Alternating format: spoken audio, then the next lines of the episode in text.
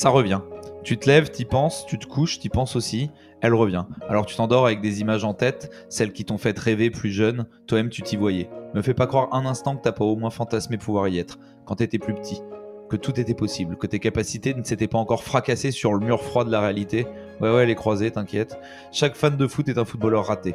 On le sait, je le sais, et toi aussi tu le sais très bien. En tout cas, elle est de retour, avec sa petite musique entêtante, celle qui te met les poils avant même que les choses aient réellement commencé, la même pour un match pourri ou une rencontre historique. Mais ça, tu le sais pas avant.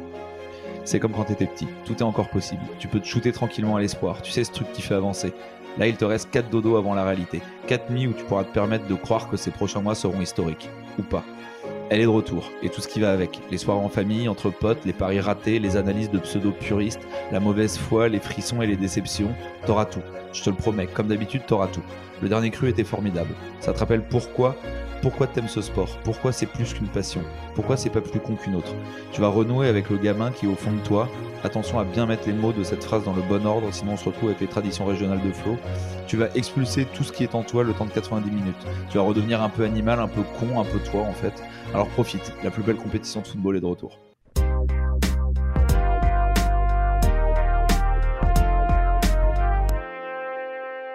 Bienvenue à tous, bienvenue pour cette nouvelle émission de Poteau Carré. Je suis ravi de vous retrouver ou de vous trouver si vous nous découvrez. Casting inédit pour cette émission également inédite puisqu'on va sortir un peu du Big Five et des gros championnats. Avec moi, plus citoyen du monde que n'importe quel rasta blanc, mais pourtant toujours impeccable dans le style comme le veulent ses origines british. Comment va notre anglo-batavo franco-équatorien, Tom? Euh, bah, L'Équateur, c'est un peu fini là, malheureusement. Euh, non, mais ravi d'être euh, de retour. Hein, et puis pour parler de ce magnifique pays qu'est les Pays-Bas. Oui, exactement. On va, on va aller chez toi bientôt. à côté de moi aussi, le Benjamin Button de Skigda. Il a l'âge d'être le père d'Alex et pourtant il a la gueule d'être le petit frère de Zach. Allez comprendre, il faut croire que son ancien taf de comptable l'a cryogénisé. Ça va, Bilal? Ça va super bien. Belle présentation. Merci. Et pour finir, en face de moi, donc son grand frère, qui n'a l'âge d'être le grand frère de personne d'ailleurs. C'est le seul chez nous qui peut encore raisonnablement espérer une carrière dans le foot. On me dit dans l'oreillette que sa saison en poussin se passe très bien actuellement. Ça va, Zach? Ça va, euh, meilleur buteur en poussin là. 72 buts 72 buts, ouais. Je me demande pourquoi. Mais beaucoup de la tête. J'ai hein, remarqué que t'aimes bien finir par moi à chaque fois, tu vois. Tu, gardes le, plus jeune pour la fin. Je finis le petit, le petit en dernier. C'est bizarre comme phrase. ouais. ouais, messieurs, on passe à la nouvelle tradition de 2023. Je vais vous demander à chacun euh, une petite reco pour nos auditeurs, ce que vous avez kiffé dans le foot ces derniers temps, sous, sous n'importe quelle forme, et que vous aimeriez bien partager avec les autres. Qui veut se lancer? Bah, écoute, je vais y aller. Euh, je vais commencer. ma petite reco du jour. Euh, d'ailleurs, je, la dois, à mon ami euh, Tom Abadi, ici présent. Euh, c'est un article de Diathlétique euh, alors pour la petite histoire du coup, The Athletic, je me suis abonné, donc j'ai une offre sympa de la part de Tom, 30 jours offerts, je sais pas quoi. Vous imaginez bien que au bout de 30 jours, j'ai pas résilié et du coup j'ai payé 100 balles. Donc c'est 100 balles, donc c'est 100 balles terribles. Je mets dans la sauce tout le monde. donc finalement, mon bénéficié parce que j'ai accès à des articles de qualité, notamment celui-là que je vais vous conseiller. C'est con que tu parles pas anglais quoi. Oui, bah alors justement, si je peux comprendre, c'est vraiment que tout le monde peut y accéder et c'est un article de Guillermo Ray, un journaliste, du coup sur la le centre de formation du Real Madrid, euh, qui explique un petit peu toute son histoire, euh, ce qui fait que ça sort des joueurs régulièrement, comment c'est rentable, etc. Et vraiment euh, un contenu ultra qualitatif. Et d'ailleurs, au global, je, recommande très souvent les contenus de Diathlétique. Maintenant, je suis abonné, que je suis obligé de payer. Donc, contenu payant, mais si vous n'êtes pas aussi vous pouvez y accéder avec vos 30 jours d'essai. Et, et, un peu moins cher que normalement ça devrait aller. Je devrais trouver une belle Pas oublier de résilier. Tom, un petit, une petite reco et je vais vous parler de Caviar Magazine qui commence à faire un peu son trou là dans le, dans le système des médias français. Euh, leur définition, c'est une passe décisive pour le foot autrement. Euh, ça aurait pu être un slogan de 11e art. Je me demande si on eh ben, C'est justement pour ça que j'en parle. Euh, j'ai lu récemment l'interview de Dorkite dans le 11e numéro euh, pour la préparation de cet épisode. Euh, ils sont maintenant édités par Amphora, hein, qu'on connaît bien maintenant avec Jean-Baptiste Guégan. Et ils font des magazines depuis euh, bientôt trois ans. Et euh, franchement, c'est de la qualitatif. Euh, c'est très bien vendu. Maintenant, c'est dispo à la Fnac aussi, pas que sur leur site. Et euh, je recommande très fortement parce que ça parle vraiment de, de thèmes spécifiques. Ils ont toujours 50 pages sur leur thème et après plein d'interviews super sympas. Euh, Kavenaghi, Abreu, Rudy Gobert. Il y a plein de trucs vraiment sympas. Donc, allez découvrir ça. Très cool. Ça rappelle les débuts de SoFoot un peu. Ah bah, les débuts, la fraîcheur. Les débuts. Zach, un truc à recommander? Ouais, bah moi je vais moins euh, m'attarder que mes deux compères parce que sinon on est parti pour deux heures de podcast là. Mais euh, non, moi je vais faire un peu de propagande. Euh, j'ai commencé un stage dans un média qui s'appelle Cop Football et, et ils font vraiment des contenus sympas. Il y a un peu de tout. T'as des belles histoires du foot comme des formats plus courts où ça va faire un peu plus euh, plus mainstream, tu vois, parler euh, de, de, de jeunes qui sont en train de péter en ce moment ou d'anciens joueurs ou de de ce qui se passe. Euh, c'est c'est assez intemporel donc je recommande à tout le monde. Ouais. Zach veut son CDI, je crois. Ouais, ouais, ouais. je- Et surtout que t'as clairement pas fait plus court que les deux autres du coup. J'ai commencé a trois jours, mais je veux déjà le CDI, ouais. bon, on espère euh, trois jours, ça reste quand même la moitié de ta semaine de stage de troisième. Donc, euh, C'est vrai, putain. Euh, moi, je voulais mettre en avant, pas un contenu, mais une association que j'ai découvert récemment qui s'appelle Football Écologie France. Et donc, leur but, c'est d'accompagner les clubs dans leur transition écologique, euh, surtout des clubs amateurs, évidemment, pour le moment, même s'ils ont quelques clubs semi-pro, mais ils commencent un peu à grossir. Ils ont quand même 200 adhérents, 400 bénévoles, 30 antennes en France. Donc, euh, j'ai l'impression qu'on va un peu, euh, que ça va dans le bon sens, en fait. Donc, n'hésitez pas à aller les aider avec un don en devenant bénévole, en partageant euh, leurs actions sur les réseaux ça peut être cool. Donc Football Écologie France, de toute façon, évidemment tous vos recos, messieurs, on les partagera sur nos réseaux sociaux, que les gens y accèdent plus facilement. En attendant, je propose qu'on passe à notre gros sujet, donc direction l'un des 108 euh, pays préférés de Tom, entre football total, légalisation du cannabis et tulipe. Allons chez nos chers voisins du Pays-Bas.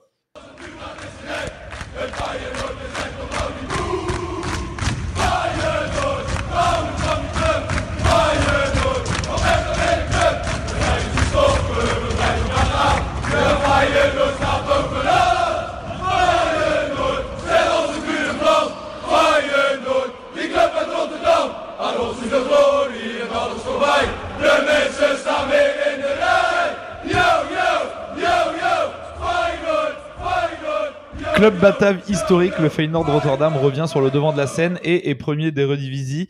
Euh, dans un championnat passionnant où les quatre premiers se tiennent en 4 points au bout de 20 journées, le club du sud de Rotterdam propose un jeu efficace au style moderne sans renier les traditions nationales du, du football total. Le tout sous la houlette d'ailleurs d'un coach plutôt jeune et rafraîchissant euh, qui commence déjà à être dragué par pas mal de clubs du, du Big Five. Euh, le club qui a vu passer, on le rappelle d'ailleurs, le roi Cruyff peut décemment espérer renouer avec sa gloire passée.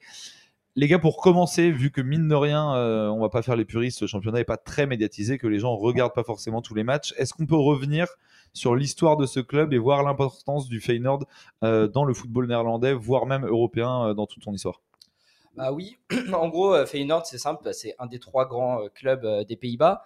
Euh, L'histoire, euh, elle commence en 1908. C'est un club créé par des jeunes ouvriers euh, du port de Rotterdam, dans un café dont je tairai le nom parce que je ne saurais pas le prononcer. Au début, le club, il s'appelle Wilhelmina. Et finalement, il devient assez vite en 1912 Feyenoord, en référence au quartier où il a été créé. Assez vite, des spectateurs se rassemblent en nombre autour de ce beau club et on voit la création du fameux stade de Kuip euh, en 1936 à peu près. Euh, on va faire un petit saut dans le temps, euh, l'instauration du professionnalisme aux Pays-Bas en 56 et la naissance du fameux classiqueur, ce beau duel entre l'Ajax et Feyenoord, les deux rivaux. Le premier, pour la petite info, c'est Feyenoord qui l'emporte 7 à 3 dans ce petit duel. Au début, c'est pas des résultats de fou et arrivent les années 60. Et les années 60, c'est des années fastes pour Feyenoord. Ils pratiquent un jeu offensif, attractif. Et les années, les années 60, c'est 5 titres de champion. Euh, une saison à plus de 100 buts, euh, la saison 60-61, le premier doublé Coupe Championnat et euh, surtout la légende du club, euh, Cohen Moulijne. Bon, je, je- je peux, je, peux, je peux laisser, je peux laisser Dame me reprendre sur la prononciation. Oh là là là Ça va là, durer tous Moulin. les- Ouais, Moulin, t'inquiète. Euh, du coup, Cohen Mouline. euh, Co- qui C'est est comme du un moulin en anglais. Ah, ok. Qui est quand même fameuse très Moulin. commun aux Pays-Bas, hein, les moulins. Donc Ouais, euh, Cohen. Cohen Moulin, qui est le recordman du nombre de matchs joués avec, avec, euh, voilà, avec Feyenoord, avec euh, 491 matchs. C'est un petit ailier vif et il a été élu d'ailleurs en 99 meilleur joueur de l'histoire de Feyenoord. Euh, et donc c'est 5 titres de champion avec lui et vainqueur surtout de la fameuse Coupe des clubs champions, la première pour un pays, euh, pour un pour un club des Pays-Bas. Et oui, c'est eux à jamais les premiers euh, également. Donc je suis assez content de parler d'eux. Et, euh, et ils ont aussi gagné la Coupe intercontinentale euh, par la suite. Ensuite, les années 70, ça continue également à toujours bien marcher pour le Feyenoord jusqu'à un titre en 74 et la Coupe UEFA qui remporte face à Tottenham euh, la même année. Euh, du coup, ça c'est un peu le dernier gros moment avant, enfin le Ouais, dernier. on, on euh, est sur un gros club des années 60-70. Et puis après, du coup, comment ça se passe? Est-ce qu'il y a une traversée du désert ou ça, il y a quand même, il joue quand même les bons rôles dans le championnat euh, c'est un peu en championnat compliqué. néerlandais? Il y a le passage de Cruyff euh, forcément qui est à noter. Donc c'est un peu plus compliqué. Résultat en Dancy. Bah, Cruyff quand il arrive, déjà il est accueilli parce que forcément il vient de, euh, du rival. Il est accueilli euh, avec des banderoles casse-toi, etc. Donc euh, délicieux. Et lui il arrive et il dit bah c'est simple, euh, je, veux- je- je viens pour gagner le championnat avec vous. Bah, c'est simple, il fait le doublé coupe championnat. Donc en 83, quand Cruyff vient, bah ça marche et euh, il fait une belle saison euh, pour sa dernière. Euh, mais c'est une, c'est- c'est une éclaircie finalement dans tout le reste euh, et euh, ça commence euh, à aller de moins en moins bien. Il y a des soucis financiers, euh, voilà. On- on- je pense que Donc a- après, ouais, on va, on, on va avancer du coup un peu dans le temps parce qu'il n'y a rien de très notable à dire, genre jusque aux années, enfin, on va dire dans les fin des années 2000. Nous, ce qui nous intéresse aujourd'hui, c'est de comprendre pourquoi, genre depuis deux ans, peut-être même trois, tu me reprendras Tom si j'ai des conneries, mais peut-être un peu plus, mais depuis deux ans, ça, ça marche quand même beaucoup mieux. C'est que tu as eu un peu une refonte euh, du club à partir de, de, l'année 2011. il y a eu plein d'histoires euh, fin 90s, tu vois, on parle quand même de, d'un, effectivement, on a parlé des, des trois grands clubs de- des Pays-Bas. C'était un, un grand club, euh, c'était le premier grand club des Pays-Bas et progressivement ils ont un peu perdu dans les, les oubliettes euh, entre guillemets. Il y a même des années euh, autour du millénaire où euh, Twente, par exemple, était devant eux. À noter quand même la petite Coupe de l'UEFA en 2002 hein, face au grand, au grand Dortmund. Mais c'est vrai que 2000 et le tournant euh, avec l'arrêt Bosman, comme tout le championnat néerlandais, a pris un peu la pâtée. Euh, évidemment, on exclut euh, l'Ajax de 95 qui est des champions quand même. Mais, euh, Non, mais fins- c'est important de le rappeler que ouais, c'est important de rappeler mine que, de rien, l'arrêt Bosman, quand on regarde les championnats de l'époque, euh, qui ont des gros Ouais. de joueurs intéressants, c'était pareil d'ailleurs avec le championnat de France qui était très relevé dans les années 90, sont pris une gifle par le- Bosman où tous les joueurs nationaux un peu, ça a été un peu l'exode quoi. Exactement. Et donc, euh, au-delà de l'exode de joueurs, on a un propriétaire qui était très riche qui est parti, donc il y a de moins en moins d'argent. Euh, les supporters sont obligés d'intervenir pour racheter le club, les Friends of Feyenoord, euh, en 2010 euh, pour euh, bah, le sauver, hein, tout simplement, parce que la faillite allait arriver très très rapidement.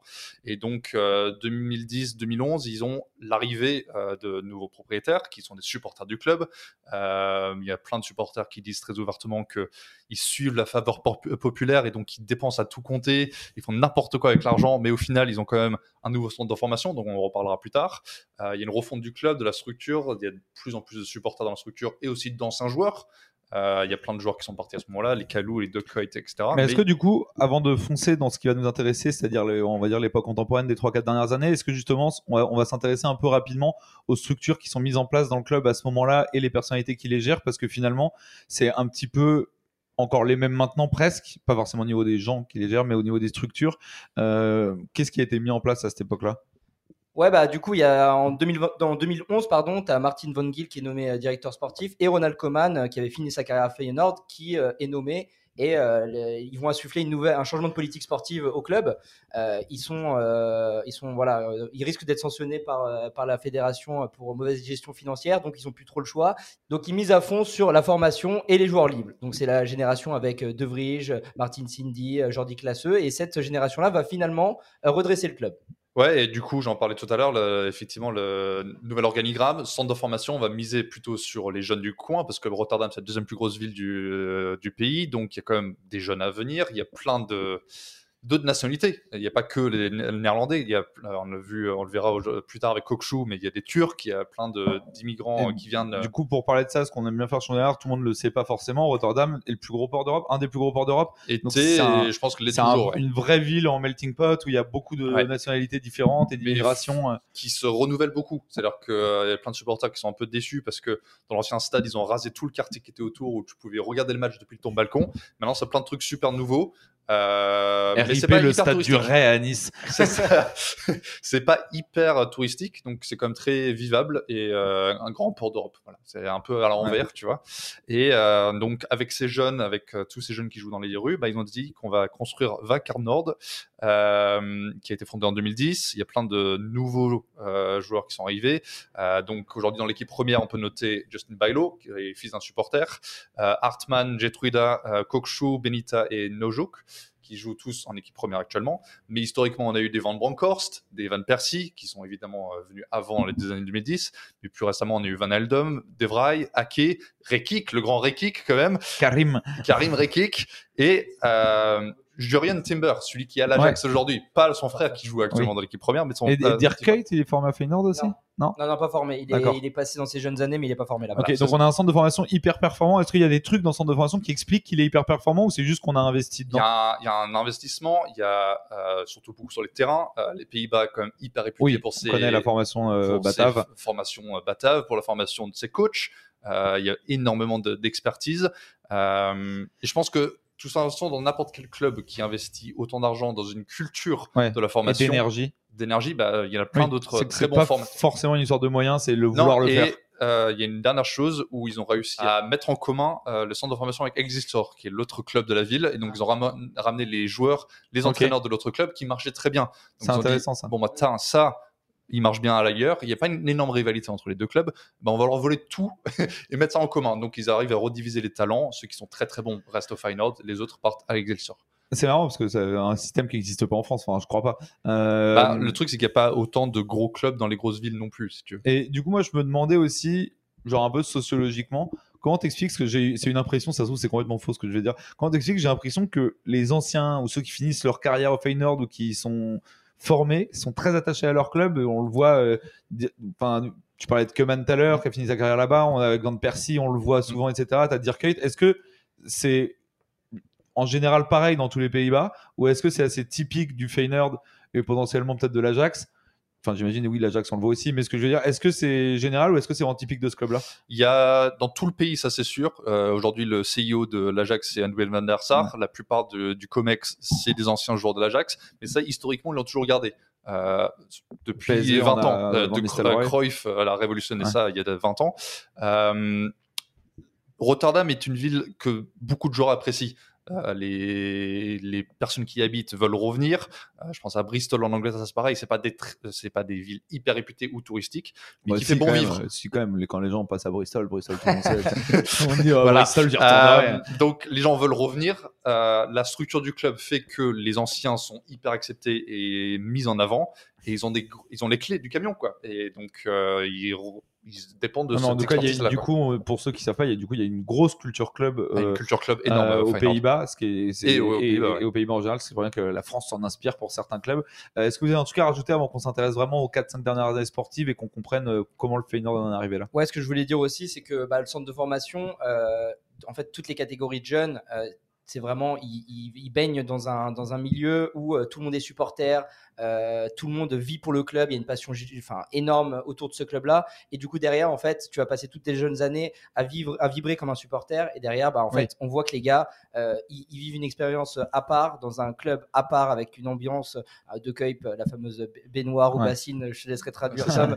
Euh, mais du coup, euh, euh, un, vraiment une, un club euh, de fou. Et euh, du Oui, coup, derrière. c'est pas en comme fait, au Stade Rennais où tous les joueurs, euh, par exemple, formés au Stade Rennais, sont recrutés en banlieue parisienne à 15 ans. Non, mais ça. mine de rien, Non, ça mais joue c'est- d'avoir des joueurs formés au club qui sont supporters du club, c'est quand même pas pareil. Bah, en fait, il y a une. De toute façon, on en parlera de la, la rivalité avec l'Ajax à la limite, Ouais. mais en fait, c'est soit. euh, moi, j'ai habité à Groningen, c'était énormément fan de l'Ajax, mais c'est le club un peu euh, richos, euh, comme supporter le PSG aujourd'hui, si tu veux.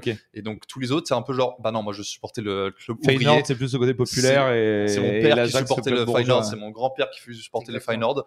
Et euh, bah, il y a plein de pères qui ont grandi avec Ah, la donc c'est des vraies euh, histoires, euh, des vraies histoires de famille. On va enclencher maintenant du coup un peu sur les, les 4-5 dernières saisons qui ont été plutôt belles pour le Feyenoord, qui nous, qui nous permettent de comprendre où on en est aujourd'hui et pourquoi ils peuvent euh, décemment prétendre au titre, Zach. Bah écoute, euh, ce- tout ce travail décrit par, euh, par Tom et Bilal, euh, il, va, il va découler sur une saison 2016-2017 incroyable avec un titre en fin de saison. Euh, la saison commence vraiment bien avec une série de 9 victoires en 9 matchs, euh, une série qui n'avait pas été réalisée depuis la saison 93-94. Ça faisait combien de temps qu'ils n'avaient pas gagné un titre, si vous avez l'info? Ah, ça faisait 18 ans. 18 ans, ouais, donc Ouais, c'est une donc vraie... vraiment une attente, une un vrai attente événement. énorme. Et il faut savoir qu'ils ont été en tête tout au long de la saison et qu'ils ont failli craquer à l'avant-dernière journée. Euh, l'avant-dernière journée, ils perdent euh, contre Excelsior en plus, club de la ville. Donc euh, ça a provoqué euh, des émeutes de la part des supporters qui, qui étaient vraiment pas contents. Et euh, finalement, Feyenoord se reprend et remporte le championnat à la dernière journée euh, contre Heracles avec un triplé du coup de la légende Dirk Kuyt et euh, capitaine et joueur phare de cette saison-là. Et euh, donc, ouais, comme l'a dit Bilal, c'est le premier titre depuis 18 ans.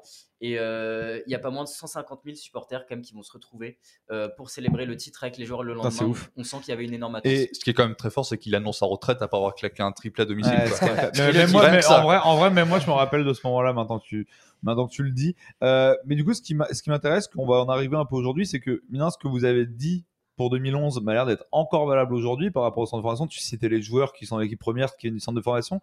En fait, j'ai l'impression qu'ils sont un peu dans la même situation que certains clubs français où en fait c'est un peu des one shot après ils se font dépouiller et ils repartent sur un cycle où ils reforment des, des joueurs pour arriver et là on est sur un cycle mine commence à être vertueux depuis deux ans même s'ils se sont fait un peu dépouiller cet été Euh, Malheureusement, c'est un peu tous les Pays-Bas qui sont comme ça. hein. Ouais. C'est un peu ça. Ouais, c'est ça, le L'Ajax, c'est ça tous les trois ans. C'est- et- clairement un pays où euh, bah, t'as, euh, je crois que c'est 95 millions de droits TV euh, par an, donc euh, clairement euh, t'as- tu peux pas investir autant et du coup tu es obligé de miser sur, euh, sur la vente de joueurs et du coup la formation aussi, créer des talents. Heureusement qu'ils aiment le foot hein, quand même. Parce que Et du coup, pour expliquer un petit peu ce qui se passe cette année, il y a aussi un homme qui est derrière tout ça, qui est un jeune entraîneur euh, très prometteur qui s'appelle Arne Slot. Je le prononce bien? C'est ça. Nickel.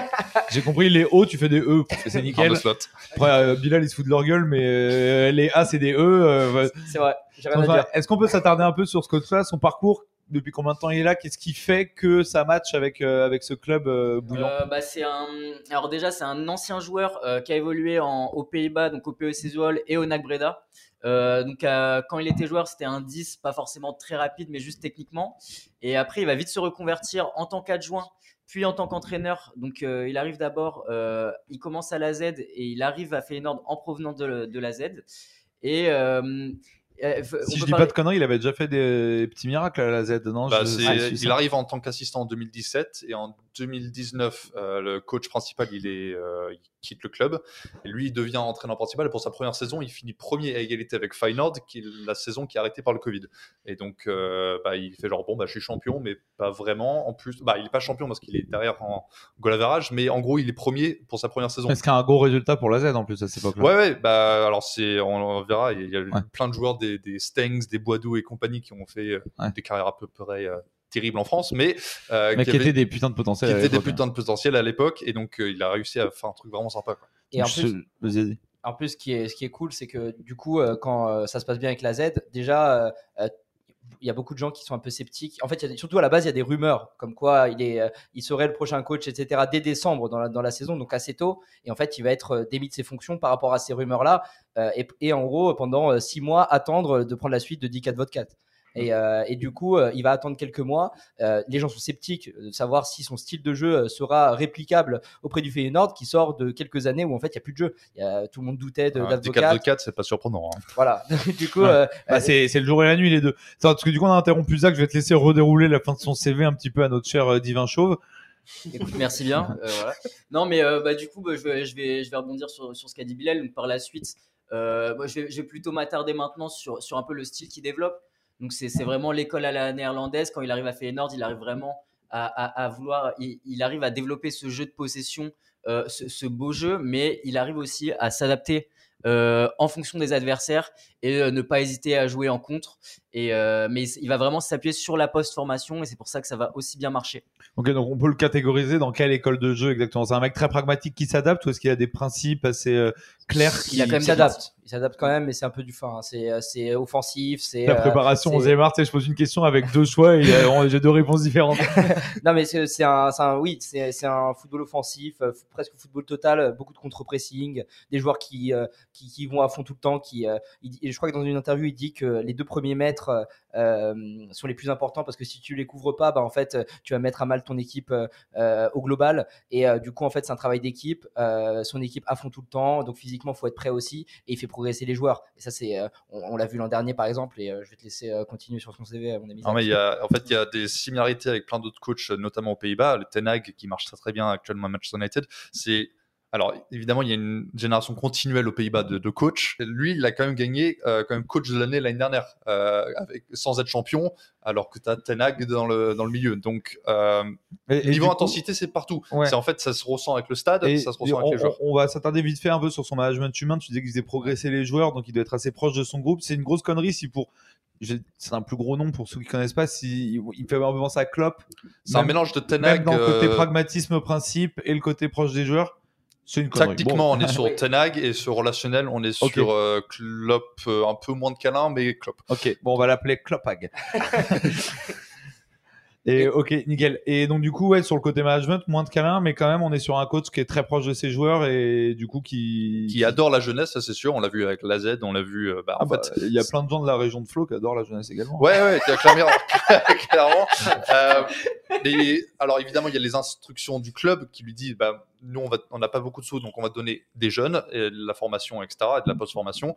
Mais euh, lui, il aime bien aussi leur donner leur chance. Donc évidemment, on l'a vu euh, avec le- beaucoup de départs euh, cet été, des, jeunes joueurs. On, on parlera de la super saison, mais quelle magnifique transition, on va tout de suite on parlera de la super saison, mais des, des, des Malasia, des Sinistera, des Ko- Kokshu, il y a encore l'équipe, mais Malasia et Sinistera sont tous les deux partis cet été, alors que c'était des absolutes cracks euh, depuis euh, deux ans et que bah, Dikat Vodkat ne savait pas les utiliser. Sinistera, ça fait longtemps qu'on entend parler. Malasia aussi, c'est des prospects depuis Ouais, c'est des joueurs FM. hein, on, va voir, mais- on va voir s'ils s'exportent bien, parce que le Batav s'exporte pas si bien que ça en général. Bah, Malasia, ça a l'air de plutôt bien se passer. hein. Oui, pour l'instant ça va, mais Sinistera, il revient de blessure. Enfin, on verra, Voilà. on verra comment ça se passe à Leeds. Et en plus, c'est pas les seuls, c'est pas les seuls départs. C'est ça qui est le pire, c'est que tu as cité ces Bah, du deux-là. coup, on va euh, revenir un petit peu juste un peu avant les départs. On reviendra du coup sur les départs. Juste avant les départs, peut-être parler de la saison dernière où on commence à voir vraiment le fruit du travail d'Arne Slot. Bah, justement, c'est qu'assez vite du coup euh, des, des beaux résultats. C'est une saison euh, clairement réussie pour le Feyenoord. Euh, il a réussi à exploiter complètement le potentiel de cette équipe et euh, du coup, euh, donc euh, on, on sait la finale euh, de euh, Conference League euh, qui a eu lieu et l'élimination notamment de l'Olympique de Marseille. Oui, je sais que vous voulez que je le dise. Euh, Ouais, mais sacré voilà. match quand même. Au-delà de la déception, c'est un surtout à l'aller. hein, quelle Et, intensité à et l'aller. je pense que Euh, pas mal de supporters français ont découvert de cup euh, Ouais. à ce moment-là. Et, et le grand dessert. Un peu moins d'intensité au retour pour eux quand même, mais bon.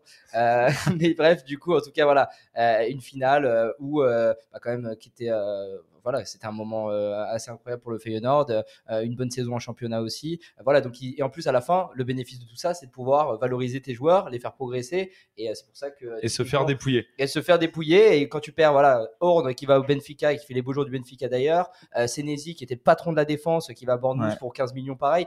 Juste au global, les départs, c'est 65 millions. Donc euh, ils font euh, un, un mercato d'été. Ce qui est énorme hein, pour un club de. enfin, Voilà. de- Et ils Ouais, achètent- sauf si tu t'appelles l'Ajax. Oui, non mais voilà, mais ce que je veux dire, c'est qu'en dehors, là, Ajax, c'est, enfin, j'ai tendance Oui, à les mettre dans une bulle dans le championnat oui. néerlandais, mais genre pour un club néerlandais, c'est beaucoup de 65 millions de Et, départ. et pour te dire, ils, ont, pour- en termes d'arrivée, ils ont payé 3,5 millions. Et euh, avec une moyenne d'âge des arrivées de 23 ans, euh, des gars qui sont quasiment tous euh, titus, euh, enfin. Euh, certains sont titus euh, dans l'équipe actuellement et ça marche bien. Et c'est en fait c'est ça, c'est que tu perds énormément de cadres, de cadres pardon.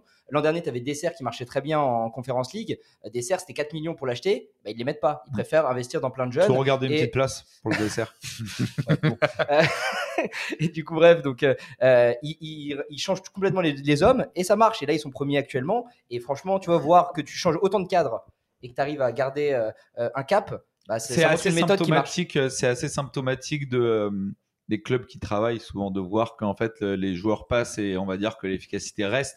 Après, comme on l'a dit, c'est vrai qu'ils s'appuient énormément beaucoup sur la sur la formation, ce qui fait que tu es quand même plus ou moins dépendant des générations qui arrivent. Des fois, tu Il y a peux quand avoir même des énormément d'arrivées. genre, si Ouais. tu veux parler de cette saison euh, Ouais. actuellement, euh, la direction, on en a parlé à quelques supporters, ils ont mis l'argent où il fallait. Euh, les Szymanski et compagnie, ça fait beaucoup d'argent à investir sur la table. Oui, il y avait. euh, Szymanski aussi sur FM et FIFA, on entend parler de Magnifique. Il serait temps qu'ils se mettent à jouer. voilà. Attends, mais lui, Euh, c'était pas 1,5 s'il y a- million Pardon Le transfert, c'est 1,5 million Ouais, ouais, mais même en. Oui. Ça fait beaucoup de joueurs arriver. Quanti- Ah, bien sûr, non, quantitativement, il y a des arrivées, même s'ils ont pas bien 15 millions, mais Oui, oui. il y en a énormément. Et puis, bah, Szymanski, il vient de jouer au mondial. Euh, la Pologne, c'était pas magnifique, mais il Non, y mais était, lui, quoi. lui, on l'a vu euh, quand Lui, il on est l'a sorti du banc. Euh, donc, il y a, il y a beaucoup d'investissements cet été. Donc, euh, il faut des attentes des résultats à la fin de la saison. Euh, heureusement, ils sont aidés par le trou total euh, de l'Ajax cette Oui, année. ce qui joue quand même pas mal. La, la méforme, entre guillemets, euh, post-Rakpo euh, pour le PSV. Quoi. Rakpo. Ouais, ouais. C'est J'ai dit, l'impression qu'il m'a craché dessus. Ouais, je, je- je comprends pas. dessert pas ça polonais. week-end voir, c'est ça. Et euh, ben justement, on va s'intéresser un petit peu du coup euh, à l'effectif sans faire tout l'effectif parce qu'évidemment tout le monde ne connaît pas et puis on vous invite euh, à aller regarder jouer si vous voulez en savoir un peu plus. Mais peut-être que chacun de vous vous attardez peut-être un peu sur un joueur qui vous intéresse dans cet effectif-là. Et, euh, et c'est drôle ce que tu disais juste pour rebondir là-dessus. Ce qui est marrant, c'est que souvent justement les clubs français, les clubs bataves, des championnats un peu plus mineurs, souvent ce qui est drôle, c'est qu'ils font des cycles de 3-4 ans. Après, ils se font dépouiller et ils repartent doucement. Là, ce qui- ils ont réussi à rebondir directement Ouais. avec ces achats-là et la même. formation. Ouais, avec ce coach-là qui a Ouais. réussi vraiment à. Enfin, ce qui est une vraie prouesse de perdre tes éléments cadres et de repartir. Euh, Est-ce qu'on peut s'attarder sur quelques joueurs qui sont majeurs cette, cette saison-là? Bah moi directement je vais penser à, à Gertruda. Alors je sais pas si je le dis bien. Non, c'est bon. C'est bon, ok. Bah je peux continuer. Euh, qui, est, qui est vraiment le, le pilier de cette défense. Euh, donc là il me semble qu'il est, il est défenseur central en ce moment, mais il est aussi polyvalent. Il a pas mal joué à droite. Et, euh, et là il est installé depuis euh, plusieurs années et c'est vraiment le pilier de la défense c'est euh, à suivre et, et qui fait tenir la baraque. Et qui va 22 ans, potentiellement. euh, ouais. Pilier, euh, sacré pilier quoi. 22 Ouais, ans. mais c'est même- mecs qui commencent Bah très ouais, jeunes justement, donc euh, c'est- ça fait quelques Ah, temps qu'ils c'est jouent. pas déjà en ironique, c'est vraiment pour Ouais, dire que c'est c'est c'est un truc de ouf. Certainement qu'on le verra en première ligue dans un ou deux ans, à mon avis. Ouais, c'est le style, hein, vraiment. Ouais, euh, c'est ce que à j'allais dire. Chelsea, Tu- évidemment. Tu, le vois très bien. Ouais, ou Manu, moi je. Chelsea ils ont 60 Chelsea, joueurs c'est dans dans le sens, euh, ils ont acheté tout le monde si tu veux. Oui, c'est ça. Mais avec Ten Hag, euh, il aime bien aussi. Euh, toi, tu voulais parler de qui, euh, Biel Euh, bah moi c'est le petit euh, Coquechou, forcément le, le, le, bah, le, le- le Capitaine. dépositaire du jeu, formé au club. Bon, je t'ai pas demandé ton avis sur la prononciation cette fois. Ah, c'est bon, ça doit aller. C'était plus simple aussi. ouais, clairement. Mais, euh, mais Pendant ouais, deux coup- secondes, il va nous sortir une arrière-tente qui est Oui, turque. voilà, à, tout moment, à tout moment, je le connais. Euh, mais ouais, du coup, Cookchou, c'est voilà, le dépositaire du jeu, c'est le capitaine, c'est euh, le cadre qui est resté. Euh, donc voilà, c'est un joueur qui, bah, qui, émerveille simplement le jeu global de, de Slot et de ce Feyenoord. Et, et ouais, c'est clairement le joueur qui sort Ouais, c'est vrai pépite. Je pense qu'il y a deux trois sports lyonnais qui sont un peu excités dessus quand euh, il y a eu une rumeur cet été. Ouais, un Mais peu ça- moins quand ces commentaires Ah oui. sont sortis sur euh, les LGBT. c'est bien c'est le genre de mec, t'as envie de jouer au foot avec lui, pas de boire un café, quoi. Non, ça c'est sûr. Euh, Tom, toi, tu voulais parler de qui? Bah, il y a plein de nouvelles arrivées qui étaient très sympas. Euh, Le frère Timber, notamment, que j'ai vu à Utrecht l'année dernière. Mais moi, je veux parler de Mats Wiffer, qui fait pas beaucoup de vagues, mais qui est vraiment le joueur sous-côté au milieu de terrain. C'est un sorte de 6 euh, un peu box-to-box, même s'il se projette pas beaucoup. Mais heureusement qu'il est là, parce que Kokshu, s'il joue euh, entre 10 et 8, euh, il n'y a plus personne qui descend. Mm. Euh, donc euh, Timber et Kokshu vont vers l'avant. Lui, il reste derrière. Ouais, C'est le joueur de l'ombre. C'est un joueur de l'ombre et franchement, c'est probablement l'un des meilleurs joueurs de la saison. Euh, J'espère qu'il sera récompensé en fin de saison, euh, que ce soit avec un titre ou avec euh, une nomination dans Ouais, l'équipe de la parce saison. que là, ça se tient un peu. Justement, bah, c'est incroyable les transitions qu'il me fait à chaque fois. On a l'impression qu'il est fait pour ça. Euh, justement, on en parlait. On va, on le fait maintenant un peu à la fin de chaque émission. Voir vous de votre côté qui avez un peu analysé l'équipe. Qu'est-ce que vous pensez que le Feyenoord peut espérer à court terme, donc pour cette fin de saison, à moyen terme dans les deux trois saisons, et même à long terme, si évidemment, et évidemment si on, entre guillemets la structure reste la même. et- Il y a un truc qu'on n'a pas évoqué déjà, c'est que euh, ils, sont, ils ont fini premier de leur groupe de poule de- d'Europa League, euh, un groupe où il y avait notamment la Lazio, donc c'est pas rien. Euh, et du coup, moi, je, je sais pas. En fait, le truc, c'est que je- on voit l'exploit d'Arne Slot euh, avec euh, cet effectif complètement remanié finalement, euh, réussir à continuer à jouer avec un. Oui, peut-être pas le on l'a peut-être pas assez dit, ça joue très bien. Voilà. Ah oui, très, très On l'a- peut-être pas assez précisé. Et nous, on l'a vu ceux avec qui ont euh, Bilal ce week-end contre le PSV où il Ouais. perdait 2-0 à la mi-temps. Et franchement, au-delà de De qui les relance complètement, c'est juste magnifique à voir Ouais, jouer. c'est énormément intensité. d'intensité. Ouais, ça. euh, Voilà, et du, et du Beaucoup coup, de euh, rapides. donc, euh, ils, sont, ils, font, ils ont des résultats, ça marche bien pour le moment, etc.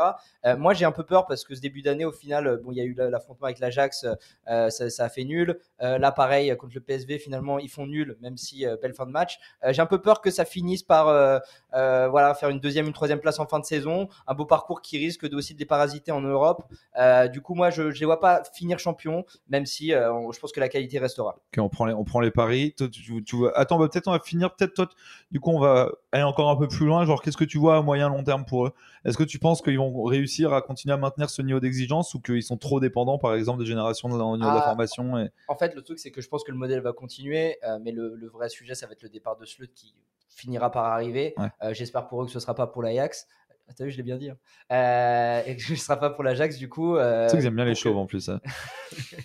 euh, et du coup, euh, et- enfin voilà, on en parle en, en première ligue, on en parle dans des gros clubs. Donc euh, voilà, j'ai j'ai un peu peur de, de, de ça derrière. Est-ce que tu trouves un coach qui fit suffisamment euh, avec cette mentalité-là, qui sait former et qui sait faire progresser les joueurs vite Euh, ouais, donc, voilà. plus l'interrogation, elle va être sur euh, le maintien Ouais, du coach. ça. Toi, Zach, t'en penses quoi du coup pour euh, cette fin de saison et un peu plus loin? Pour, euh, pour cette, euh, cette fin de saison, je suis un peu d'accord avec Bilal. J'ai un peu des doutes sur le fait euh, est-ce qu'ils vont tenir ou pas.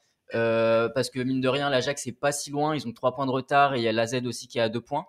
Euh, et après sur un sur un moyen terme, euh, faut voir parce que c'est quand même un modèle du coup de formation qui, peut porter ses fruits, mais qui peut aussi avoir des périodes de creux par moment. Donc à voir après la période euh, Arne Slot, est-ce qu'ils est-ce qu'ils pourront continuer euh, à avoir ces performances là Après, dans tous Oui, les cas, ça restera, le- ça restera top 3, je pense. Ouais. Et, Et- pareil et- sur et- le recrutement, il faut, tu, jusque-là, ils t'ont fait des bonnes pioches, tu peux aussi te planter. euh. C'est ça. Donc c'est un, on va dire que c'est un modèle un peu, un peu fragile euh, pour l'instant. Toi, Tom, tu es d'accord avec les deux compères, euh, j'imagine. Quoique je sais pas, remarque sur la fin de saison, peut-être que t'es pas d'accord avec eux. Bah, ça, en fait, euh, quand on parle avec les supporters, ils sont assez d'accord sur le fait que c'est dépendant de l'Ajax. Ouais, Euh, même si le PSV fait une super saison, Xavi si l'Ajax enclenche, enclenche la machine, bah, ils sont en train d'enclencher la Ouais. machine. Ils ont un nouvel entraîneur, Intinga, l'ancien euh, international Ouais. Néerlandais. Un, un fin, un fin euh, Un technicien. fin euh, joueur, mais un très bon entraîneur. Ils ont claqué 9 buts en deux matchs ou un truc comme ça depuis qu'il est arrivé. Donc là, ça va remonter. Twente est pas très loin, la- Lazé non plus. Donc euh, moi, je, j'essaie d'être neutre dans, dans le, dans le paysage là-dedans, mais je me dis que ça peut être bien un nouveau champion. euh, Mm. Que le fait que l'Ajax était totalement dépouillé, euh, bah, ça veut pas dire qu'ils peuvent quand même être compétitifs tous les ans.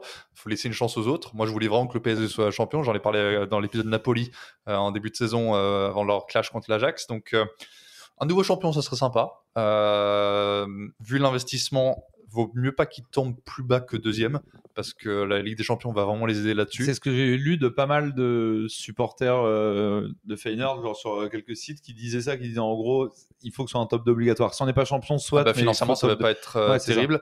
Ils auront de toute façon des grosses ventes. Hein. Roy Teda, on en a parlé tout à l'heure, mais euh, aussi. Euh, il y aura beaucoup de ventes. Je pense malheureusement que Slot va partir dès cet été. Euh, le fait qu'il est euh, attiré par, euh, par Leeds, notamment en ce moment, euh, et d'autres clubs, notamment l'Ajax, s'ils veulent un entraîneur permanent à Alors, partir de cet été. je, crois, qu'on dit Ajax. hein, après, tu me demandes ce que tu veux. hein. Un Cruyff, ça s'écrit pas avec un Y. Hein, c'est.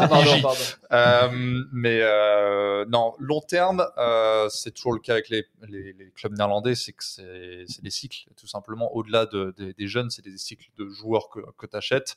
il y a eu des mauvaises saisons. Euh, le- si Twente ou Lazé continuent de monter et leur prendre leur troisième place, ça serait pas hyper choquant, même si euh, l'historique veut dire que c'est les, les top 3. euh, il faut pas trop y toucher. Ouais. Donc, euh, historiquement, je pense qu'ils Bon, vont après, aller en loin. gros, on est tous d'accord pour dire que de toute façon c'est fragile et qu'ils sont un peu dépendants de ça. Après, on est aussi tous d'accord pour dire qu'en tout cas depuis 2011 ça bosse bien, que le système est assez vertueux et qu'a priori il n'y a pas de raison que ça se plante complètement Non, et qu'on voit le club disparaître ou machin. Bah, financièrement, ça va mieux aussi. Ouais, c'est pour ça. euh, Et la Ligue des Champions pourrait le remettre en effet Ça, un gros sûr. coup de ça longtemps qu'on les a pas Ça vus. fait même. quelques années. Ouais, bah, depuis le titre, on les a pas vus en Ligue des Ouais, Champions. c'est ça. Euh, bah les gars, on va s'arrêter là. Moi, que vous ayez un truc passionnant à, à ajouter. Euh, Je pense qu'on Regardez les bon tour, tout euh, simplement. Ouais. Regardez ce beau Eh bah championnat. tiens, est-ce que tu as une manière facile de regarder le championnat pour les amis qui sont en France? Alors, en France, il y, a une- il y a une façon gratuite sans Ah, pardon. tricher. Euh, si vous avez des VPN, alors c'est pas gratuit, mais euh, si vous avez un VPN, presque tout le monde en a un. C'est Mola TV, c'est commenté en anglais plutôt qu'en néerlandais. Je veux bien que la langue soit pas simple à écouter. Euh, Mola TV, c'est gratuit. Vous inscrivez, vous avez les meilleurs matchs chaque week-end. Vous avez deux matchs chaque week-end. On a, on a fait un bon tour de l'équipe. Je pense qu'on a fait le, le tour qu'il fallait. Euh, on va regarder à la fin de saison. Moi, je, moi, je pense que j'ai envie d'y croire qu'ils aillent au bout. Moi aussi, je suis un peu comme euh, Tom. J'aime toujours bien quand il y a des nouveaux champions. Moi, j'ai envie d'y croire. Je vais mettre une petite pièce sur le fait qu'ils vont tenir euh, la longueur. Tu fais la grosse que- cote, toi. Ouais. Grand rêveur. Non, mais moi, j'aime toujours. Vous David contre Goliath. Toujours. euh, Classique. Toujours. David. Euh, et en vrai, on espère au moins les voir en Ligue des Champions l'an prochain avec potentiellement Slut. Tu penses même pas que ça va le faire rester Slut s'ils sont champions Ah, la Ligue des Champions, ça peut le faire rester, surtout si on lui fait des promesses sur le recrutement. Ouais, parce que putain, Euh, tu as joué le maintien en première ligue ou Ligue des Champions avec Feyenoord. Genre, euh, Il y a un salaire réfléchir. aussi, hein. Il y a un Oui, salaire, bah voilà. Un Euh, salaire, et si t'as un projet euh, derrière. euh, bon, Oh, après, voir. juste vous accueillir, alors j'allais dire euh, Manchester City, mais c'est pas sûr qu'on le voit en Ligue des Champions l'année prochaine, mais Manchester City à De Kuip, ça peut faire trembler quelques genoux, Ouais, c'est ça, ça peut être cool. notamment euh, l'OM. hein. Et euh, bah les gars, parfait. Ok, bah merci. On espère du coup ouais, les voir euh, en LDC l'an prochain. Je propose que maintenant on passe à vos petites chroniques.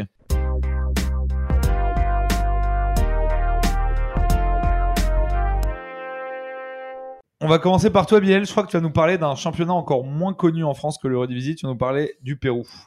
Et oui, mon cher Jules, j'ai choisi de parler aujourd'hui du championnat péruvien qui vit des moments particuliers. Bon, déjà, on va faire un petit rappel de ce qui se passe actuellement là-bas. Le pays est plongé dans une crise politique depuis le mois de décembre. En effet, tout débute en juillet 2021 avec l'élection d'un nouveau président, Pedro Castillo. Et ce président a un profil bien particulier. C'est un instituteur de campagne qui vient du Nord, une région pauvre, paysanne, donc très loin des élites. En français, ça se dit Pierre Château, je crois. Ouais, Il me semble bien. Belle traduction. Merci à toi. Euh, des millions de Péruviens se reconnaissent donc euh, en lui et il est élu à la surprise générale. Et en réalité, la droite n'acceptera jamais réellement son élection. Et depuis son élection, il a eu cesse d'être accusé notamment de corruption ou de trafic d'influence. Après, les accusations en réalité, elles sont pas toutes vides de sens, mais il sera visé par trois tentatives de destitution. C'est finalement la dernière d'entre elles, le 7 décembre, qui finira par fonctionner. Pour la faire courte, il finira par être remplacé par sa vice-présidente, Dina Boluarte. Elle vient certes du même parti que lui, mais pourtant, les Péruviens ne l'acceptent pas vraiment, voyant la destitution de Pedro Castillo, l'homme du peuple, une vraie injustice.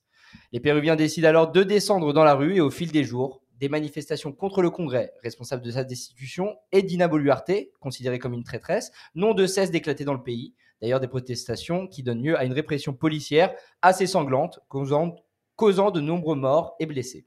Bon, dans ce contexte-là, vous imaginez bien que le foot passe un peu au second rang. Ainsi, les premières et deuxièmes journées du championnat péruvien n'ont pas pu avoir lieu et ont été reportées pour des raisons évidentes de sécurité la Ligue de football professionnel a fini par donner son accord pour que le championnat débute à la troisième journée, mais avec des matchs à huis clos. Et cet élément va avoir son importance pour la suite de l'histoire, parce qu'il existe également un conflit ouvert entre les clubs et leur fédération sur les droits TV. En gros, en 2021, la fédération a changé de statut et fait en sorte de définir qui obtiendrait les droits TV du championnat, et euh, du coup a lancé un appel d'offres remporté par une entreprise, 1190 Sport. Sauf que problème, la majorité des clubs avaient bien coupé court à leur contrat avec le précédent diffuseur Gol Pérou, sauf 4 clubs qui l'ont conservé jusqu'en 2025. Voyant le bazar de la situation, certains clubs ont suivi le move et décidé eux aussi de re-signer avec Gol Pérou. La fédération a de nouveau réagi en mettant en œuvre une mesure conservatoire auprès d'un tribunal afin de suspendre les contrats avec Gol Pérou. Finalement, début janvier, 12 clubs finiront par signer un accord avec la fédération et donc accepter que ce soit eux qui gèrent les droits TV. Le championnat péruvien se joue en 19 cette année. Il reste donc 7 clubs, dont les 4 qu'on a cités tout à l'heure, qui restent en conflit ouvert avec la fédération. Ils ont même annoncé qu'ils ne participeraient pas au championnat en 2023 tant qu'ils ne pourraient pas gérer leurs droits TV comme ils le souhaitent. Cette situation met d'autant plus dans une situation financière les clubs car comme on en parlait plus tôt, les matchs devraient se disputer à huis clos et les clubs ne pourraient donc pas disposer des recettes de billetterie si importantes pour elles. Bref, pour le début du championnat, lors de cette troisième journée ce week-end, les clubs concernés ont tenu leur parole et on a donc eu droit à des situations ubuesques avec une présentation des équipes dans un stade vide et finalement qu'une seule des deux équipes présente en compagnie des arbitres. En tout cas, ces équipes absentes ont bien perdu leur premier match par forfait on ne sait pas encore comment le championnat risque de continuer dans ce contexte-là. En pleine crise institutionnelle, les Péruviens ne peuvent donc pas profiter des joies d'un beau match de football pour penser à autre chose. En tout cas, on va suivre ça avec attention, mais c'est bien dommage. Ah, c'est bien, ça montre que les droits télé euh, en tout temps et en tout pays, euh, c'est la merde. on va enchaîner très vite, mais en vrai, on va pas, on va pas, on va être sur un sujet pas si loin parce que Tom, tu vas nous parler euh, de l'Atalanta, club qu'on peut plus voir à la télé française d'ailleurs. Exactement. Donc la dernière fois, Zach nous parlait des points retirés à la Juventus et cette sentence pourrait s'alourdir prochainement. Cependant, cette décision a également permis à d'autres clubs de se repositionner pour les places de la Ligue des Champions. Samedi soir, on verra la Lazio recevoir l'Atalanta l'Olympico pour un choc entre deux de ses prétendants à la plus grande des compétitions. Alors, plutôt fan de la Roma, je me délecte de cette troisième place des Giallorossi devant les voisins Laziali. Mais je dois accorder à Sarri un certain succès cette saison. Néanmoins, je vais me focaliser sur les Bergamaschi aujourd'hui. Toujours dirigé par le charismatique Gasperini, la DA a subi une certaine révolution ces derniers mois. Après les départs de joueurs phares tels que Freuler, Ilicic et surtout Papu Gomez, le projet devait changer quelque peu avec de nouveaux visages. Sans compétition européenne cette année, après une saison dernière un peu ratée, Gasperini pouvait se focaliser sur le développement de nouveaux jeunes joueurs, l'une des marques de fabrique du club. Étant l'un des meilleurs clubs formateurs de la botte, l'Atalanta a évidemment sorti encore une belle pépite. Accompagné des expérimentés Jim City et Toloy, le jeune Scalvini a découvert le haut niveau cette année et avec brio. À ses côtés, on trouve de très belles recrues que j'adore. Les binationaux français Sopi et Boga, l'ancien milieu de la Salernitana Ederson, mais surtout les jeunes attaquants Hjolund et Lukman. Arrivé d'Autriche cet été, on prédit un grand avenir pour le jeune Danois Hjolund, autour déjà de 5 buts avec sa nouvelle équipe. La vraie star cependant est l'ancien attaquant d'Everton, Ademola Lukman. Né à Londres, il joue en sélection aux côtés d'Ozyman pour le Nigeria et a créé la sensation cette saison. Après plusieurs expériences ratées, notamment à Leipzig, le Nigérian s'est pleinement imposé à Bergame. Décisif à 18 reprises en 22 matchs, 7 depuis le début de l'année 2023, on a l'impression qu'il vole sur cette équipe parfaitement calibrée à ses qualités. Alors, je vous dirais évidemment, l'Atalanta, c'est plein de belles choses. C'est la Courva Nord et ses supporters réputés à travers le pays pour leur chant, mais aussi pour les actes de violence suite un temps. C'est les jeunes joueurs de l'académie. C'est l'histoire de ce grand club d'une petite ville, toujours capable de viser plus haut qu'il ne devrait. Ces Gasperini sont en jeu à 2000 à l'heure, avec les résultats toujours aussi fous. Ce n'est pas tout le monde qui peut claquer 8 buts à même Ochoa. Cependant, voilà, au lieu de vous recommander d'aller voir l'Atalanta jouer, certains l'auront remarqué, ce n'est mal- malheureusement plus possible de les voir jouer à la télé en France. Le diffuseur officiel de la Serie A, beIN Sport, a déclaré qu'il ne peut pouvoir retransmettre les matchs. Dommage de rater ce magnifique 3-3 contre la Juve il y a trois semaines. C'est la Direction générale de la concurrence et de la consommation et de la répression des fraudes en France qui a décidé que Plus 500, le sponsor principal du club, ne pouvait être plus promu. La marque étant un site d'investissement portant sur des contrats financiers risqués basés à Chypre, la DGCCRF euh, a décidé de poser des amendes à chaque diffusion de matchs de l'Atalanta en France. La plateforme de trading sponsorise également les Young Boys de Berne, le Legia Varsovie et le Chicago Bulls en NBA. La question se pose alors de nombreux maillots de première ligue sponsorisés par les sites de paris sportifs, ou plutôt de la plateforme d'investissement eToro, sponsor principal de Monaco en France. Alors, pourquoi un traitement différent? Certes, je ne pense pas être le seul à vouloir la régulation des publicités liées à des plateformes de trading ou à des paris sportifs. Mais il faut être cohérent et unique entre ces sites alors, pas seulement proposer des simples messages de prévention en police 5 en bas de l'écran. D'après l'association SOS Joueurs, on parle quand même de 79,5 joueurs endettés et encore 4,3 en commission de surendettement en 2021. Lors du mondial, c'était 615 millions en France investis, avec 55 millions juste sur la finale.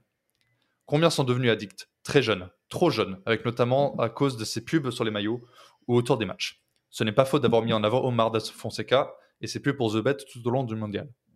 Alors soyons unis, trouvez-nous des solutions pour contrer l'impact de ces plateformes d'investissement et qu'on retrouve les fulgurances de Lookman et Toon Cop Miners au plus vite. Je fais une seconde petite recommandation aujourd'hui pour le livre The Working Hands of a Goddess de Tom Underhill, qui parle des grandes années de Gasperini et généralement de l'histoire du club et de son académie. C'est publié chez Pitch Publishing.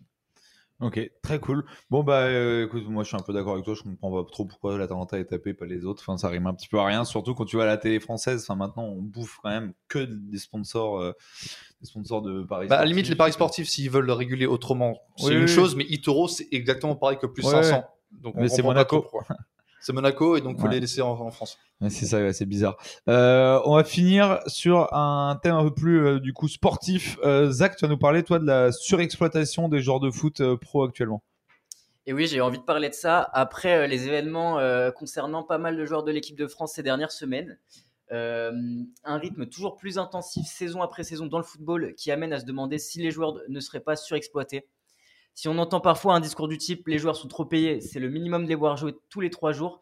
Il ne faut pas oublier qu'un match de football nécessite un minimum de récupération, comme l'expliquait Thomas Tuchel en octobre 2020. On va tuer les joueurs. Il y a une relation entre la préparation et la performance. On n'a pas de phase pour récupérer et se préparer. Il faut cela, il n'y a pas de secret. Cette saison 2022-2023 se montre encore plus atypique que les précédentes, puisqu'en seulement 5 mois se sont déroulées une demi-saison de championnat européen, les poules de Ligue des Champions, plusieurs rencontres de Coupe nationale et une Coupe du Monde au Qatar, marquée qui plus est par de nombreux matchs à rallonge. Un rythme dense, peut-être à l'origine de la blessure de Kylian Mbappé, à quelques jours du match le plus important de la saison pour le PSG. Cette blessure pose des questions sur la gestion du joueur, qui a immédiatement retrouvé les terrains après la Coupe du Monde, avant d'enfin s'accorder quelques jours de vacances. Sa gestion sur le mois de janvier euh, fait également débat avec un joueur qui dispute l'intégralité du match face au Pays de Cassel en Coupe de France. On a également pu être surpris de voir l'équipe type alignée lors du match amical face, face au 11 de Riyad en plein mois de janvier et à seulement 3 semaines du Bayern, augmentant les risques de blessures in- inutilement au profit d'un coup de com'. À ce stade de la saison, le club parisien a ainsi déjà disputé 34 matchs, toutes compétitions confondues. Un rythme effréné pour les clubs qui pousse certains joueurs à faire des choix, à l'image de Raphaël Varane qui a pris sa retraite internationale il y a une semaine à seulement 29 ans. Le joueur s'est expliqué en interview au Canal Football Club J'ai tout donné physiquement et psychologiquement, mais le très haut niveau, c'est une machine à laver. On joue tout le temps, on ne s'arrête jamais. On a des calendriers sur- surchargés, on joue non-stop. En ce moment, j'ai l'impression un peu d'étouffer et que le joueur est en train de bouffer l'homme. Le français n'a pas tort sur la longévité des saisons. Les trêves internationales sont par exemple désormais souvent composées de 3 matchs au lieu de 2. Le nouveau format de la Ligue des Champions ne va pas changer la donne puisque les phases de poule vont être remplacées par des mini-championnats au cours desquels chaque équipe jouera 8 matchs au lieu de 6. Une réforme ayant comme objectif principal pour l'UEFA de maximiser ses revenus et qui risque, à l'inverse, d'accroître le déséquilibre financier entre les top clubs et le reste d'entre eux. Certaines alternatives ont dû être trouvées pour ménager les joueurs. En France, la Coupe de la Ligue a été sacrifiée en 2019 et la règle des 5 changements est apparue pendant le Covid. Les clubs de Ligue 1 pourront également souffler un peu plus la saison prochaine avec le passage de 20 à 18 clubs, mais la situation se montre différente dans certains pays. En Angleterre, par exemple, la League Cup se joue avec des matchs aller-retour et la FA Cup départage les matchs nuls par une deuxième rencontre. La surexploitation physique des joueurs est un sujet similaire à l'exploitation de leur image euh, sur laquelle les footballeurs n'ont pas leur mot à dire. Enfin presque, car si le football va changer, c'est peut-être grâce à Kylian Mbappé qui, en refusant de participer à des campagnes marketing pour l'équipe de France, a contraint la FFF à réviser sa convention sur les droits à l'image, l'alliant au bleu. Comme quoi, faire grève, ça peut parfois porter ses fruits. Très beau petit euh, message politique. Moi, j'ai peur, malheureusement, que ça change pas trop parce que business is business et qu'ils vont rajouter des matchs pour faire du fric, Business mais- is business. Et euh, donc ouais, je pense que malheureusement on va on va en rester là et que ça va continuer. Et il faut aussi bien rappeler que la surexploitation physique euh, influe aussi sur la surexploitation psychologique chez les footballeurs et qu'il y a de plus en plus de dépression et que je pense que ça joue un peu si on les laisse pas souffler. Euh, les gars, merci pour cette belle émission, c'était très cool. Merci à ceux qui nous ont écoutés, toujours plus nombreux. On espère vous avoir fait découvrir euh, deux trois trucs sur le club mythique de Feyenoord. On va essayer d'ailleurs, euh, je passe un petit message, de se développer encore un peu plus. Vous allez voir notamment avec un nouveau format qui va arriver dès lundi, vous en saurez plus dès demain. Euh, et on va aussi essayer de se développer en qualité avec du matos, des intervenants plus nombreux. On, on songe même potentiellement à faire des événements publics. Alors, si vous voulez nous soutenir, je vais vous annoncer que en plus de la campagne Tipeee qu'on a mis en place maintenant il y a une petite année, 11e art est désormais aussi une association de loi 1901. Et donc, si vous nous faites un don, il est déductible de vos impôts. Alors ça, ça fait quand même euh, plutôt plaisir. Euh, donc, euh, on compte sur vous. Ça nous aiderait énormément à vous offrir toujours plus de qualité, sachant qu'on est, je le rappelle, absolument pas rémunéré pour tout ça et que nous ne sommes guidés que par euh, l'amour du ballon rond. Euh, D'ici là, portez-vous bien, sortez couverts, écailles et continuez à suivre le foot et en parler différemment et surtout continuez à crier Pep Genesio dans votre miroir le matin pour vous motiver. Allez, la bise, ciao